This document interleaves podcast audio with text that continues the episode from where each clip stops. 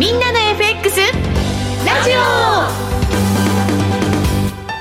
い、えー、リスナーの皆さんこんにちは。トレーダー証券の井口です。リスナーの皆さんこんにちは。内田まさです。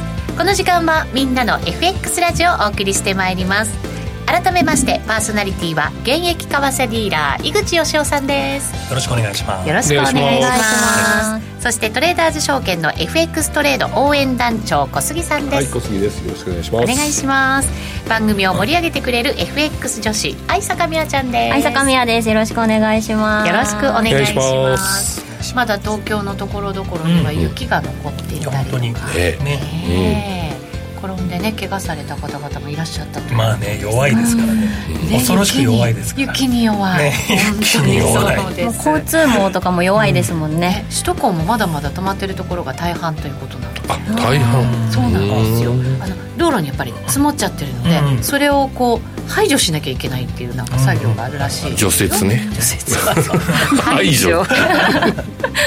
言葉が変。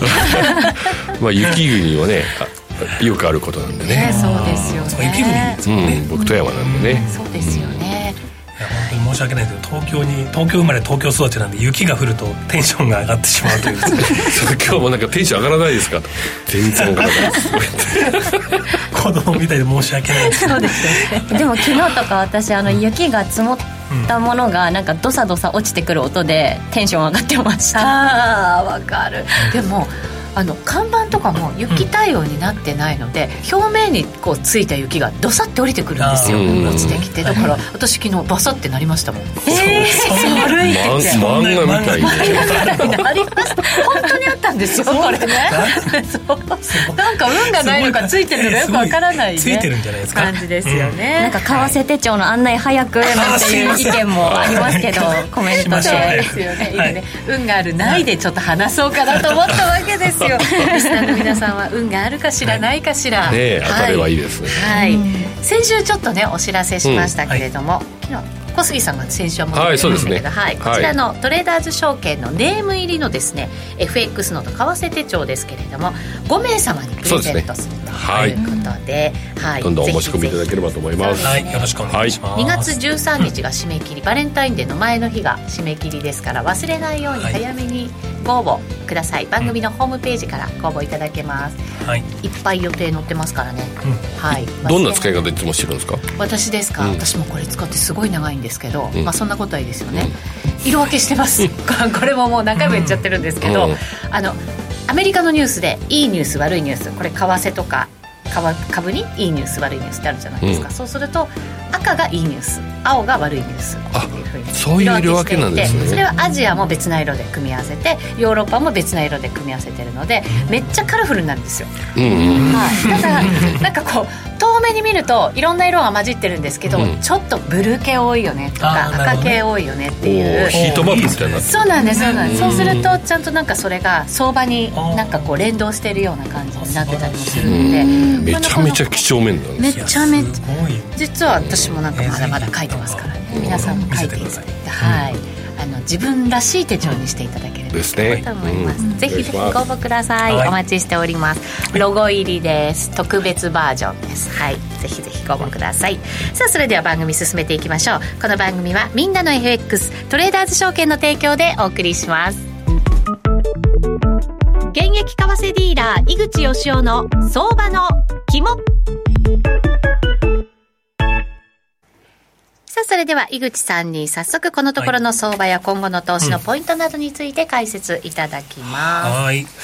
そうですね。まあちょっとアメリカがやっぱり強すぎますね。強いですね。雇用統計？ね、雇用統計もちょっとびっくりするぐらい、まあ、まあ、1月ってちょっとあの季節要因とか入るんでよくなりがちとはいえ、やっぱり数字見るとびっくりしましたよね。でびっくりしました。雇用統計よくてで昨日も ISM よくて、うん、えー、企業決算もよくて、FRB は高になったし、そうですね、株も強くて、うん、そう、株も強くて、FRB も高だし、はい、ちょっと無双状態ですよね、えー、なんかあのコロナ禍でもアメリカの立ち直りってやっぱりすごい早いなって思いましたけど、うん、本当ね。今回やっぱりインフレとのこの戦い、そうですよね、まあ、勝利と言っていいのか分かんないですけど、まあ、インフレも下がっていて、かつそこに プラスアルファ経済指標これだけいいですし、はい、中国もね、欧州もよくないのに、一人勝ちな感じですよね、まさに、パウエルさんとかバイデンさんの勝利宣言がなんか、この辺に近づいてますよ、ね、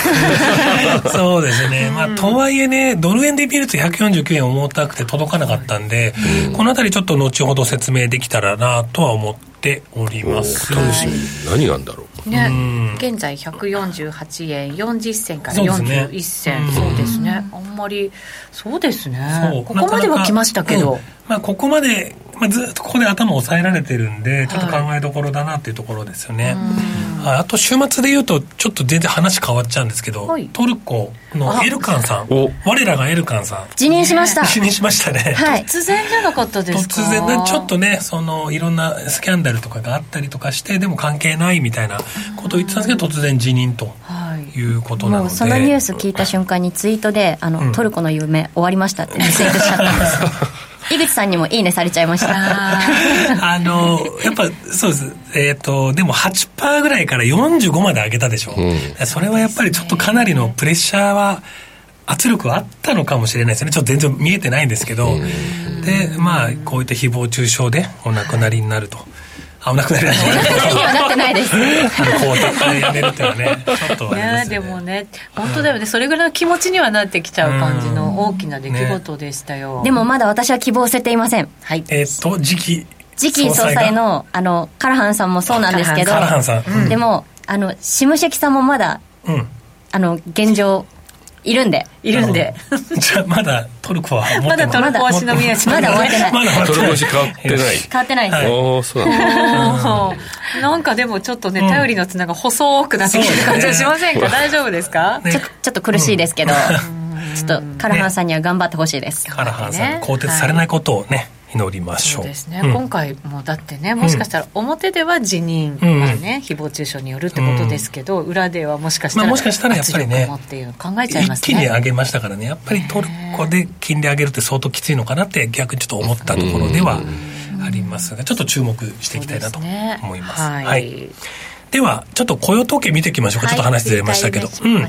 金曜日です。雇用統計ありまして、えーまあ、数字だけちょっと見ると、やっぱり、えー、っと雇用者数が18万人に対して35万人と、予想の倍、えー、予想の倍ね、うん、で平均時給も良かった、失業率も良かったということで、うん、えー、もう、まあ、これだけ見るとね、文句のない数字かなとは思うんだけれども、はい。一応ね、1月って毎回こう、いい数字になりがちではありますよね。季節要因とかいや、去年もすごかったんですよ。うん。ね、NFP19 万人の予想に対して51万人だったりとか、そうかそうか。あれ1月？去年と？去年の1月です。多分12月って、まあ、休暇だったりとかして急激に減るんだけど、はい、また1月に戻ったりするとかいろんな要因があったりとか集計方法が確か変わるんだよね。あの、はい、この1月に。えー、っていうのもやっぱりあって、うん、こういうちょっとブレやすい数字になるとか、増えやすい数字になるので、えー、若干はちょっと、あの、なんだろうな、えー、額面通りに取らない方がいいかなって気はするけれども、だから、えっ、ー、と、次の、えー、3月に2月のこういう時あるけど、そこで一気に、あのー、下方修正あるかもしれないので、そこは考えておかなきゃいけないにせよ、はい、とはいえね、今ある数字で勝負しなきゃいけないので、でね、これを見る限りは、やっぱ強いなっていうところですかね。だって予想にもある程度のその修正分というか、まね、入っては多分いると思うんですよね。うんうん、それを上回る数字ですもんね。うん、そうですね。まあ去年ほどではないものの。うん、まあ去年ほどではないものの、はい、まあこれは話半分だとしてもいい数字なんで。確かにそうですね。まあ、来月まではこの数字を持って戦っていくっていうことになると、はい、やっぱり、えー、3月の利下げっていうのはまあまあないでしょうと。そうです、ね、アメリカはね。そうするとドルは簡単には売れない通貨。売れない通貨になると。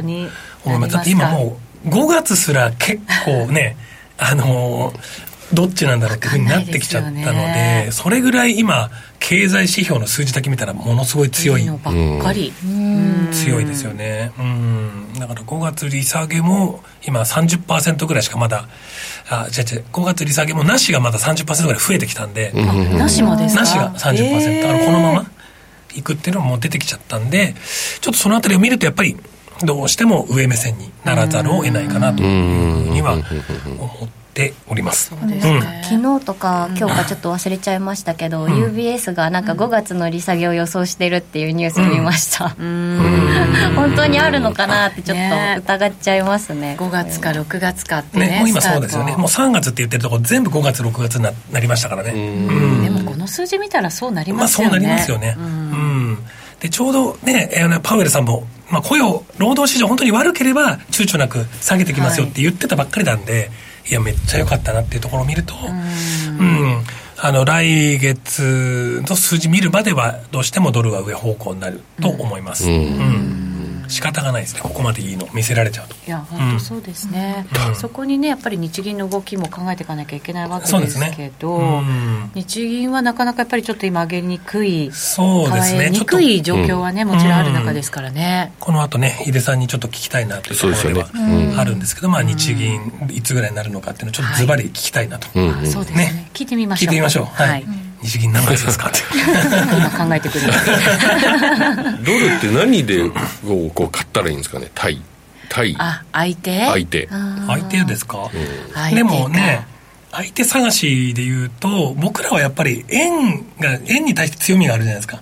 そうですね、うん、情報ももちろんたくさん入ってくるし、ね。うん、上田さんが何か喋ってそれを理解するのって僕らが一番早いと思うんで、はい、外国人日本語ですか日本語なんで、うん、えー、今日も上田さん会見してましたけれども、うんうん、やっぱそれはやっぱり優位性を持つならドル円だし、でもあれですよね新興国の中では結構利下げに、まあもちろんまだまだその、あの金利自体は高いところなんですけど、はい、利下げに動き出しているところもある中で、それでもやっぱり対円が一番わかりやすいですかね？まあ僕としてはねあのずっと見てるっていうのもあるし、動きの癖みたいなものも動きの癖もあるし、まあなんか染みついたものがずっとあるので、まあ、僕は好きです。だからそれは別になんか人それぞれだと思うんで、まあ、やっぱりえーと、ユーロドルの方がいいよねって人も多分いると思うし。ですね、うん。あのまあ、ケーブルとか、まあ、あのオジーとかが合わせたいって人もいると思うんで。井口さんはなんか通貨こう、トレードするの変えたりとかってすることってあまりないんですか、ありますありますその時に動いてるのが一番いいと思うんで例えば今日 RBA あったじゃないですか、はい、であれば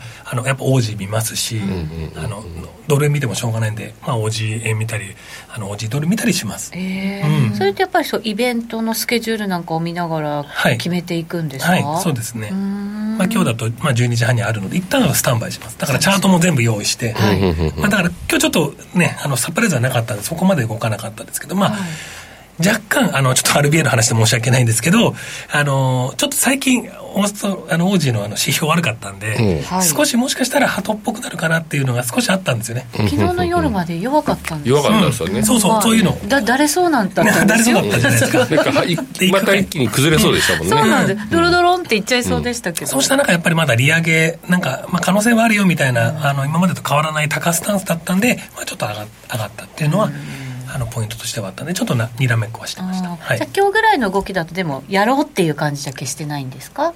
やろうっていう動きですね。例えばもし本当に今日、えーまあ、あるとすれば利下げ可能性低いけども、はい、あったらもうめっちゃ面白いなと思っててあの構えておくってみんながもう面食らった時ってね勝負どころだと思うんで、うん、多分今日もし利下げしてて、まあ、ないすごく確率低いけれども一応低い確率でももしあるかもしれないってところは一応見ておきます、うん、大きく動く方を、はいまあ、期待しつつ見て、うん、見で期待に応えられなかったらやらない、そうですね。っていう感じ。っていう感じで一応そのチャンス逃したら嫌じゃないですか。まあそうですね、うん、指くわえて見てるのなんか嫌ですもんね、はい、だからもう RBA がある時はご飯も行かずにずっと張り付いて待ってたんだ、今日も外には外には行かないです、ね、なるほどね。一切はい。動かないです。はい参考にさせていただこうと思います。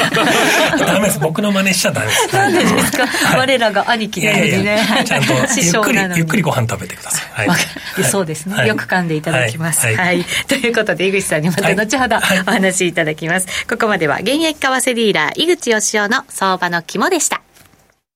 みんなって誰だよというタレント有吉弘行さんのテレビ CM でおなじみのトレーダーズ証券みんなの FX。みんなの FX はコツコツ貯まる高水準のスワップポイントが魅力です。今なら対象通貨のスワップがさらに高くなるキャンペーンを実施中。他社より1円でも安い場合には、その差額をキャッシュバックして、業界ナンバーワンの水準を目指します。現在最大100万円がキャッシュバックで受け取れる新規口座開設キャンペーンも実施中です。取引をしながらキャッシュバックがもらえるこのタイミングをお見逃しなく。キャンペーンの詳細はホームページをご確認ください。みんなの FX を提供するトレーダーズ証券は、関東財務局長金賞第123号の金融商品取引業者です。当社が提供する外国為替証拠金取引は、元本や利益が保証された取引ではありません。また、お預けになった証拠金以上の損失が発生することもあります。ご契約にあたっては、契約締結前交付書面をよくお読みの上、リスク等をご理解いただき、ご自身の判断で開始いただくようお願いします。みんなの FX ラジオさて、このコーナーでは週替わりにゲストをお招きして相場の見方を伺います。今日のゲスト、日清基礎研究所、井出慎吾さんです。よろしくお願いします。よろしくお願いします。年明けには特別なセミナーもね、うん、やっていただきました。はい、あ、エミント？そうです、そうです。エミントです。まだ多分あれ、YouTube ライブでね、ライブじゃないのか。ライブじゃないけど、オンディマンドでね、見れますので。見られると思いますので、ぜひご覧になってください。はい。さてさて、その時は今年どんなな年になるなんて話いただきましたけれど1か月終わって、まあ、日銀も終わって FOMC も終わって、はい、そしてさっき話に出た雇用統計も終わってというようなことになりました、はい、どんなふうにご覧になってきましたか？いや株が強いですよねとにかくね、ね、日本も、まあ、特にアメリカもね、はい、いつ崩れるんだろういつ崩れるんだろうと思って手ぐすね引いて待ってるんだけど なかなか崩れてくれなくて、ね、みんなおしめを待ってんのにね。そうなんですよね。ね。相場の格言でねおしめ買いにおしめなしとは言いますけど本当そう。いう状態。さすがに日経平均ちょっと上値重くなってきましたけど、うん、でもなったものの3万6000円はね、うん、保ってますから。うん、あの下げ基調みたいな時は来ないですよね。崩れない、ね、不思議なのがさっきね打ち合わせの時みやちゃんもおっしゃってたんですけどアメリカの金利が上がってうん、なんで株価下がらないの、うん、そうなんです。だって利下げ後退したのに、全然なんか株が、イケイケゴーゴーで。イケイケゴーゴーで。なんかこう若いのか若くないかっていうなんかこうよくわかんないコメント出ますゴーゴーだそうですけどいやそう本当そうなんですよね。だからちょっと前まではアメリカの金利に敏感に反応していた、はい、でその後は金利と景気を両睨みするようになった、うん、で今は金利も景気も両方見てるんだけど、うんいいとこ取りしてるような感じもありますよね。どっちかいい方だけね。うんすごい。それがねずるいですごい良すぎるよくない。いやまあマーケットってそういうもんですよね。そう私個人的にはおかしいなと思うんだけど、はい、でもやっぱ株価って私が決めることではなくてみんなが決めることですからね。みんながイケイケゴーゴーだとね、うん、やっぱりこんな感じになるんでしょうね。そうそれにうまく乗っかれる投資家と乗っかれない投資家とね、うん、私なんか全然乗っかれてませんけど。指くわえてます。いやでもこういう相場で頭のネジ吹っ飛ばして買いに行くってなかなかできないですよ。頭のネジ吹っ飛ばして。いやみんなバカビっていちいち今日なんかつくな。なんか嫌なことあったんだなんかそうだと思う。そうそうあったと思う。株買えなかったから、ね、でも本当こういう相場についていける人ってねなんだろう。ネジが外れてる 多分準備もしながらだと思いますけどね、うん、逃げる準備もね、ね、国内の投資家ももちろんうまいこと乗ってる人もいるでしょうし、うん。はい、あとやっぱ年明け以降日本株買いに来たのが中国人の個人投資家ですよね、うん、ETF がね、うん、中国国内で販売されてる日本株の ETF 日経平均連動型が6日連続で売買停止になったとかね。そのぐらい加熱しちゃってるんで、ね、だから自国のものは買えないけどそう、ね、でその時に中国の人がなんでアメリカを買わずに日本を買うのかっていうのも今一つよく分かんないんですよね、日本人は日本株買ったって無駄だからって言ってみんな外国株買いに行ってるじゃないですか。新ニーサもねなのに中国の人は日本株を買いに来てるんですよねまあ、上がってるからっていうのもあるのかもしれません、まあ、心の底では認めてる？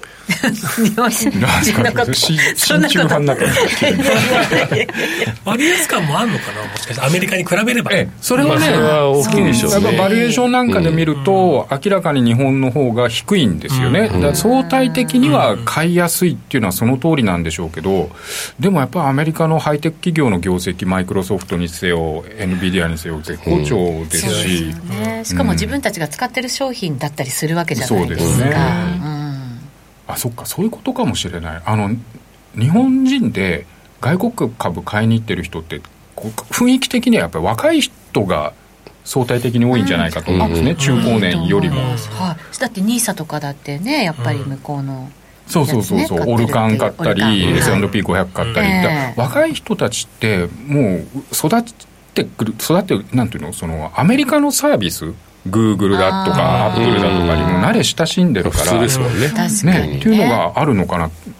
でもそうすると中国人がなんで日本株買うのかって全然答えになってないですね。すみません。やっぱり思いつきでものを言ってはいけないアメリカが嫌なんじゃないですか。いろいろ規制されてるか。らね。ね規制されてるから。それはあるかもな。うん。あるかもしれませんよ、ね。うん。まあ、ここで考えてますけど一緒 ね、まあでもいつかは下がるんじゃないかと思いながらなかなか下がらないのが株ということですけど、これやっぱり景気の良さを表してる。そうですね。ってことなんでしょうね。昨日の ISM サービス業もね1か月前に50.6かなんかまでストンと下がって、ああいよいよ来たかなと思ったら昨日またジャンプアップして。で雇用統計は確かにねさっき井口さん解説してくれたように、まあ、年次改定もありましたからね、もう少し見てみないと確かなこと分かんないんでしょうけど、でもそれでもやっぱり平均時給が4.5%、ね、順調に上がってますよね、CPI 総合が3.4とかですから、はい、実質賃金は1%以上上がってるっていうことになるんですよね。そうですね、うん、使えるお金はたくさんあるわけですよ、株も上がってるし、でその前に出た PC、うん、個人消費も、えー、と前月比0.6%増でしたっけ、またアメリカの消費は加速してるんですよね。ですよすごい、うん、ただあのリスクの目みたいなものはいくつもあって、はい、例えばクレジットカードの延滞率が急増しているとか引き当て金ね、うん、結構やっぱり銀行はねあそうですね、ね、商業用不動産がねちょっとこう顕在化し始めてますよね、えー、それからと物の売れ行きはいいんだけれども、うん BNPL っていう後払い方式で買ってる人クレジットカードを使わずに後払いで買ってる、まあ、要はツケで買ってるってことですよね、はい、口約束でね。それがすごく増えてるとかね。そういうのが焦げつかなければソフトランディングできるんだろうけれどもあとは、えっと、企業の借金の借り換えが今年だけでも6000億ドル。ざっくり100兆円弱。来年も同じぐらいの規模で控えてるので、うん、そういったところがスムーズにいくかどうかっていうところですよね。ね。うん、今のところそのリスクは顕在化していませんけどソフトランディングできる確率が、まあ50、以上はあるんでしょうけどどこで、うん、火を吹くかはやっぱり予断は許さないなっていう感じですよね。それだってやっぱりこのまま高金利でいればいつかは火を吹く可能性があるって考えていいんですかね。うん。ちょっとねこの辺やっぱクレジットの専門家あたりにもね、うん、意見を聞いてみたいところですけどでも何せうんやっぱり消費が伸びていて賃金も伸びてるんだから、はい、アメリカって個人消費が GDP の6割ぐらい占めてますんでね、うん、仮にその債務の面あのクレジットのところで少しこうネジがぶっ飛んだとしても。一時的な調整で済んじゃうかもしれないですよね。なるほどね、やっぱりアメリカ、いや強い本当に、うん、強いですね、はあ、ネジぶっ飛んでますねアメリカ。アメリカがね。そもそもそういう国じゃん。まあまあまあ自由の国ですからね。だからこそ強いのかもしれない。そうですね。だからこそみんなお金も使うし、うまいこう好循環ができてるってことになると思いますけど、日本だってちょっとぐらい好循環の芽がね出てるわけですから。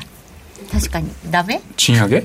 賃上げもそうです。まあまあこの春の賃上げ大企業はもう半ば当たり前ですよね、うん、できない企業は淘汰されていくだけぐらいの感覚感じだと思うんですけど問題はだから中小企業どこまで賃上げが広がるかっていうのと、うん、僕一番大事だと思ってるのは今年の賃上げではなくて来年以降の継続的な賃上げ機運ができるかどうか、うん、これが一番大事だろうなと思ってます。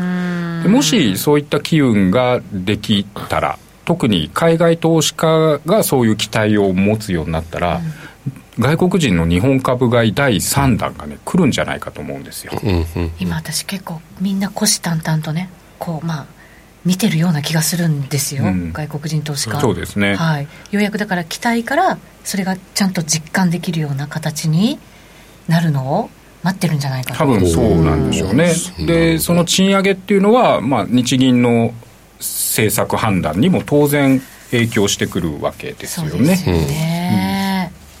うん、今日日銀がいつ動く？あとねね FRB がいつ動くもね,、井出さんにズバリ。ズバリね聞きたいところではありますが。えっとどっちからいきましょうか？どっちがいいですか？FRB からいきましょう FRB はまあまあ3月はないですよね。かねて申し上げてた通りね、まあ5月か6月かっていうことなんでしょうけどもこれもだからアメリカの景気がさらに加速していくようなことがあれば、56月をもう利上げしない？なんていうそんなパターンもね。もう出てくるかもしれないですよね。まあ今のところ僕は6月だと思って6月。うん。そうか。そのぐらいアメリカの景気が強いなっていうことですよね、はあ、うん、ってことはですよ今だからそれでも株は上がってるわけじゃないですか、はい、でじゃあ7月にもしかしたらなるかもしれない。それでもやっぱりそれは楽観視できるようなちゃんとこう地盤ができてるってことなんですかね。えっ、ー、とインフレの方ですか？アメリカは。アメリカは、はい、そうだからとにかくサービスが強いですよね。昨日の ISM もそうでしたけど。そうですね。うん。でパウエルさんもこの間の会見で。サービスインフレがなかなか落ち着かないのを理由に3月利下げはないよって言ってますでしょ、実際インフレのグラフ見ると物の方財の方はねもうかなり下がってきたけど、えーと、サービスインフレがまだ4%ぐらいあるんですよね。はい、ここの状況を見ながら。そうそれがもう少し下がってこないと、はい、利下げしてまたその次利上げっていうのは FRB はかっこ悪すぎますから、うん、確かにうん、でましてや景気が崩れる様子がないから利下げする理由ないですよね。そうなんですよ。だからなんか明らかに下げなきゃいけない何か事態がね、こう数字とかで出てこないと動きにくいですよね。でしょうね。うん、インフレもまだ落ち着ききってはいないし、景気が崩れる様子もないとなると、現状維持が当たり前だってことになりますね。でそれはそれで日銀にとっては好都合だと思うんですよ。動きやすい、動きやすい、うん、時間稼ぎをしてくれたっていうことになりますからね、はい、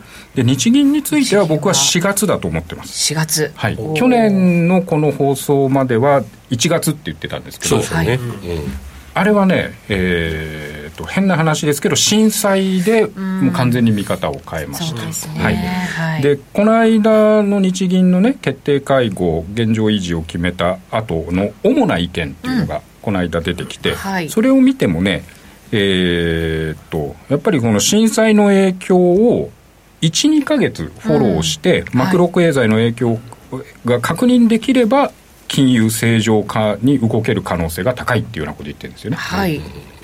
12か月か。12か月、はい、ということは最短で3月にマイナス金利解除あり得るよ、うん、っていうことを匂わせてる一応そうですね、一応ね、はい、だけどうん3月だと年度末ですし。やりにくい、そう。それから春闘の集中回答日が3月15日なんですよね、うんはい、ここまでは一応チェックできると、はい、その直後18、19日が日銀決定会合ですからね、ねうん、だけどあと1か月待てば4月の25、26の決定会合まで待てば、展望リポートをもう一回出せるわけですよ。ああ、なるほど、うん、はい。で、上田総裁はかねてその金融政策っていうのは、えー、やっぱりインフレ動向とセットなんだと。うん、マイナス金利だけではなくて YCC どうするのかとか、うん、ETF、J リートどうするのかとかいろんなことやっぱパッケージで見直すことになるでしょうから、はい、そういう意味では4月の展望リポートとセットかなと思っています。いろんな説明もねその中でできるわけですもんね。そうですね。まあ1か月を焦る必要もないのかなっていうふうに思いますし、ね、何年も続いてるわけですからね。そうですよね。ちょうど就任からだから1年経って。うん、ね、ただまあね主な意見だと見るとやっぱりえー、総裁、副総裁だけではなくて、審議員も皆さん、マイナス金利解除にはだいぶ前向きになってる感じしますよね。例えば、えー、その前までは、えーと、こういう表現だったんですよね、はい、その見極める必要があるって言っていたのを、うんはい、見極める見極める時期に入った、うん、一歩踏み込んでるんですね。はい、うん、それから1月の主な意見ではこういう表現もありました。マイナス金利解除を含めた政策修正の要件は満たされつつある。満たされつつある、これも結構踏み込んだ発言だと思うんですよね。だからもうだいぶ木は熟してきたよねと、はい、この先3月4月までにおかしなことさえ起きなければ。うん。えー、少なくともその異常な状態マイナス金利という異常な状態を正常に戻すと、プラスマイナス0から0.1ぐらいに戻すっていうところまでは踏み込むんでしょう。うん、そうですね、うん、でもうそういう方向だっていうことはこういう主な意見などなどで我々にもなんとなくこうね、ちゃんと刷り込まれてきて、ね、マーケットもだからもうかなりの幅を織り込んでるよっていう感じになりましたもんね、うん、織り込んでますよね、3月か4月かはともかく、まあそのどっちかだろうねっていう感じですよね、はい、もうなんとなくやらなきゃいけないんじゃないっていう雰囲気になってきましたもんね。そうですね。はいそうかそうか。そうするとじゃあまあ春ぐらい4月ぐらいに今のところ4月でしょうね、ね、動ける感じに。うん。どれもこれやっぱり織り込みながら上がってきてるっていう理解でいいんですよね。多分、そうだから日銀はマイナス金利解除まではやるけどもその先プラス領域で金利を引き上げていくことはなさそうだっていう、うん、そういうことでしょうね。この間不連続なことはしないって言ったじゃないですか、あそうなんですね、うん、そうなんです、えー、だからどんどんどんどん金利を上げていくっていうのは今までとは全く完全に不連続になっちゃいますから。なるほど、なるほどなるほどだからそういうのの安心感ももちろんあるわけですね。マーケットにはね、そうか。そういうのを与えておくってでも大事なことですよね。対話できてますね。そうですよね、うん、だからこそ株もあんまり下がらないっていう感じなんでしょうねきっとね。多分そうでしょうね。これでもし金利がね政策金利が0.5%とか1.0%に向けて上がっていくなんていうことを市場が、うん読み読む読むことになったら、それ株価も下がりますよね。はい、そうですよね。そうかそうなってないってことは、日銀が今ねうまくやってくれてるっていうことなんでしょう。だいぶ日銀は市場と対話するようになりましたよね。そう思います。黒田さんの時わけわかんなかったです。黒田さんはサプライズがお好きですから。まあそうそうね。ですよね。そういうのが効果的な時もあるんでしょうけどね。あの緩和の時はサプライズでいいと思うんですよ。その方が効果が大きくなりますからね。引き締めっていうのは多くの人にとって嫌な出来事ですよね。ね。コストが上がるわけですからね。金利が上がって喜ぶのなんて金融機関ぐらいなんですね。だからこそその必要性をしっかりと織り込ませて、はい、それでようやく動くそういう意味では日銀の今のスタンスっていうのは僕は正しいと思います。ちょっとタイミングとしては遅いとは思いますけど。い。いんですよ。ね それぐらいでね。いやよくないと思います。本当ですか？ようやくですよ。ようやくこの状況になってきたわけです。もっと早く動いた方がよかったですだってこんなに輸入インフレ呼び込んじゃってね。実質賃金ずっとマイナスで。確かに、まあ、でもようやくそれで企業も思い越し上げてお給料上げようとすることになりましたから、まあ、だからそれがだから来年以降続くかどうかですよ。そうですね。企業が続けてくれるかどうか。そうそれはやっぱ我々も含めてみんながこうねこういう場で働きかけていくことが大事です。なるほど。お願いします井出さん。いろんなところで発信してください。賃金を上げろ上げろ。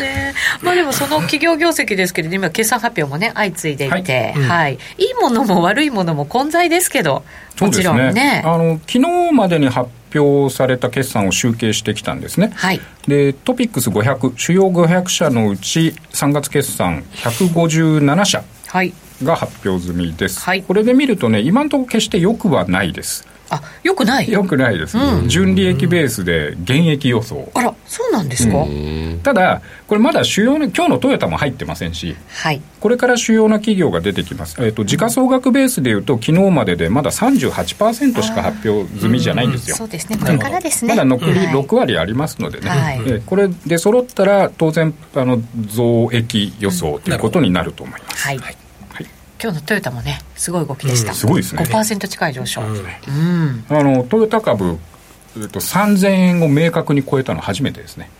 終値ベースだと1月31日に3000円ぴったりっていうのがあったんですけど今日3100円超えてますでしょ。壁超えてきたんですね、うん、そうですね。大きく超えちゃいました、はい、一気に、はい、まあ明日以降どうなるかともかくとして。うん。大きな何かね。そうですね。はい、はい上値を抑えてたところはぐんと超えて。そうするとまた日経平均上がるのかな。上がっちゃうのかな。上がっちゃうかもしれませんね。締めこらえとかな。また指くわえてなきゃいけないと思います。はい。ここまでは井出慎吾さんでした。ありがとうございました。ありがとうございました。みんなって誰だよというタレント有吉弘行さんのテレビ CM でおなじみのトレーダーズ証券。トレーダーズ証券では FX は初めてでちょっぴり不安というお客様向けにぴったりなライト FX をご用意。ライト FX 専用通貨ペアではスプレッドもスワップポイントも通常より競争力の高い水準でご提供しています。現在最大100万円がキャッシュバックで受け取れる新規口座開設キャンペーンも実施中です。取引をしながらキャッシュバックがもらえるこのタイミングをお見逃しなく。キャンペーンの詳細はホームページをご確認ください。みんなの FX とライト FX を提供するトレーダーズ証券は、関東財務局長金賞第123号の金融商品取引業者です。当社が提供する外国為替証拠金取引は元本や利益が保証された取引ではありません。また、お預けになった証拠金以上の損失が発生することもあります。ご契約にあたっては、契約締結前交付書面をよくお読みの上、リスク等をご理解いただき、ご自身の判断で開始いただくようお願いします。週刊 FX ストラテジー、それでは再びここからは、井口さんに相場戦略などなどを伺っていきましょう。みやちゃんのギャラ上げろギャラ上げろギャラ上げろくれてますよ。交渉しましょう、交渉。春闘、春闘。だわよ。よしよし。そうそう。はい、まあ、それを置いておきましょう。はい、コメントありがとうございます。さて、今週はどうしましょう、井口さん。そうですね。えっとね、とりあえず、ドル円、ちょっとちゃんと見てみたいと思うんですけど、えー、148円、まあ、まあ、80から上がちょっと重たくて、うん、ちょっと、えー、っとね、YouTube 見てる方ですと、ちょっとポイント合わせると、えー、まあ、1月19日に1回80ぐらい行ってて、はい、1、2、昨日3、で、今日4っていうことで、4回跳ね返されてるような、そんな感じいいですかね。強力ですね、うん、ここ。何がいるんですか、ね、いますね。いますね。何がや、何があるんだろう？でも、まあそうですよね。ここはでも一回、売りたいところでもあると思うんで、うん、まあ149円をバックに売ってみましょうか、じゃあ。おはい。うん。売ってみる。うん。まあ、いいのかもしれないですよね。で、多分149超えると、あの、上についていかなきゃいけないんで、あの、もしかしたら何回か、あと、あと数回は、あの、使える手口かも。手口ごめんなさい。あの、手口って言うとちょっとな。そうという井口。井口の手口。そうそうそう、井口の手口じゃないですけど、何回かは、あの、いや、できるかもしれないですね。もうちょっとできるかも。それぐらい強力ってことですね。そうですね。何回か売れるかもしれませんけど、まあ、多分、跳ねるか超えちゃうと、まあ、ロスカット出てくると思うんで、はい、まあ、切る準備だけ、えー、しといて、えー、まあ、土転して上ついていきましょうですかね。取り急ぎ、ここを見るとね。やっぱ、土転して49で50のトライ。トラ150トライじゃないですか。なんか今の、今の材料だと、まあなんか上の方がいいんじゃないかなと思いますけどね、アメリカ。しかもこれだけ強力に押さえつけられたところの抜け方ってやっぱね、大事ですよね。まあ、毎回これお話しするんですけど、この148円の後半ぐらいからもうショートがわーってくるわけですよ。でみんなここ儲かってんですよね。148でショート儲かる、みん。な儲かって、これ結構このトレードでみんなある程度こう実績できてるんで、ここはまた148円のまあ、8090ぐらいでみんなわっとショートが来るんで、で、まあ、今の話だと何回か僕も試してみようかなと思うぐらいなんで、うん、こんでショートがたまるので、一回鳥がなんか入るとスポーンと上に行ってくれないかなとは、あの、思ってます。そうですね。上に期待を持ちつつも、はい、そうですね。今はまだもうちょっと下で攻めるべき時かもしれないと。うんまあ、そうですね。あの、8090バックにショートしてもいいかなと思いますけどね。珍しいな、ドル売りっていう井口さんは。ね確かに、あでも短期で全部短期ですけどね。うん、まあ抜けた時の何度かできるかもしれない。そうそのトリガーが何なのかっていうのを知りたいな、上に行っちゃう？何かどういう材料で抜けていくのかな。そうですよね。さっきの井出さんの話だとまだ FRB、うん、ああそうか。まだでもね利上げし利下げしないですからね、ね、そうだ、うん、もしかしたら6月7月今どっち、どっちみち今これ年初来ずっと上がってきてるんで、まあさすがに高いっていうのもあるし、うん、利食いも入るし、新規の買いも、売りも入ってくるんですけど、これ尽きてくるんですよね、どんどんどん。そうしたらもう、もうこれ、どんどんどんこの跳ね返されれば跳ね返されるのとみんな、あのここの、このタイミングでショートするじゃないですか。うん、そうすると、ショートの玉がどんどん増えていくんですよね。そうか。で、あのもう、トレーダーっても一定層大体決まってるんで。一定のショートがたまりすぎるとこれ以上の新規のショートっていうのは入ってこないっていうところが多分ブレイクのタイミングじゃないですかね。あんまりだから下に行かなくなるってことなんですか行かなくなってきて、えー、パワーがなくなってくるというか新しい勢力がなくなってきて、えーまあ、こういう言い方はちょっと正しくはないですけど売りが100%になった時に一気に上に跳ねるようなイメージですよね。そこをいかに狙うか、えー、それとはやっぱ投機筋はやっぱり狙ってるでしょうね、やっぱそこついていくしかないんでしょうね、うん。なんかちょっと仕掛けてみたくなりますね。ね。いや私の私の少額のお金じゃ何も。内田筋でお願いします。その大きい勢力にやっぱり乗ってくっていいかなと思って、多分上行ってもふんわってなるとバッて上がるんですけど、それはそれであのまた切った方がいいと思います。また売りが入ってくるってことですか、はい、また売りが入ってくるし、うん、あのまたそこは下がっておしめで買ってった方が多分いいいいんじゃないですか？もし買うんであればね。へえ、うん、そういうもんなんだ。このなんかロスカットを狙ったとかストップを狙っていうのはもう瞬間的な動きだと思います。そうかそうかそうか。彼らのはい彼らの痛いところを攻めるところは一瞬の、うん、でそういうのも何回かこう試しながら本格的なトレンドになっていくって感じなんですか、そう、ね、レンジが1個上がってレンジが1個上がってっていうことになってくるとあのまた150円とかが見えてきて、うん、えー、チャレンジングでしたっけ？すごいな。そういうスタンバイでごめんなさい。また間違えちゃった。スタンバイ。とチャレンジング。全てをチャレンジングにしてますから誰か突っ込んでくださいスタンバイだった。152円でスタンバイですね。すいませんでした。もうなんかよくわかんなくなってでも伸びていく材料が何なのかは分かんないよね、確かに。買っていく材料っていうのは。円をもしくは円を売る材料っていうの、そうですよね、うんうん、確かにね。逆の材料は考えられるじゃないですか、ね、金融政策の変更っていう意味ではね、うん。うんうん、でもさっきの話じゃないけどある程度そのマイナス金利まで織り込んでるとは思うんですよね、うん、マイナス金利を織り込んでないってことはないと思うんでマイナス金利ぐらいだったら、まあ、ビッグともしない、まあ、瞬間円高になってそこは拾っていくだと思うんですよ、ね。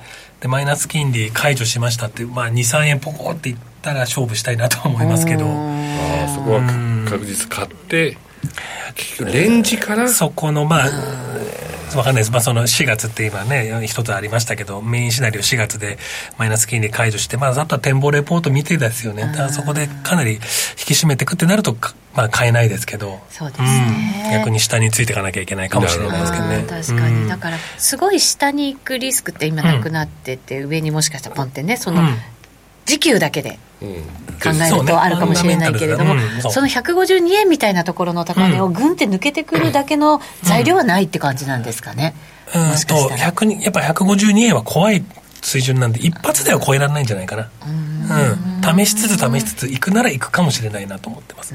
でもそこがやっぱり楽しいのでやっぱり一回150円近くまで行ってくれるとボラティリティも出るしね値動きも出るし、うん、うん、あのいろんな方がいろんなこと言ってくれるので楽しいは楽しいですよね。150とか151でロングで捕まっている人たちとか、うん、そこは一旦逃げ場がもうそろそろもしかしたら来るかもしれない。そうかそういう人たちまだいるのか。そうですね、その人たち結構いると思うんですよねえっと、売ってる人たち？いや買ってる人たち。買ってる人たち150円は結構捕まってる確かにいるので、捕まってるまあ一回その人たちは救済されるかもしれないですけどね。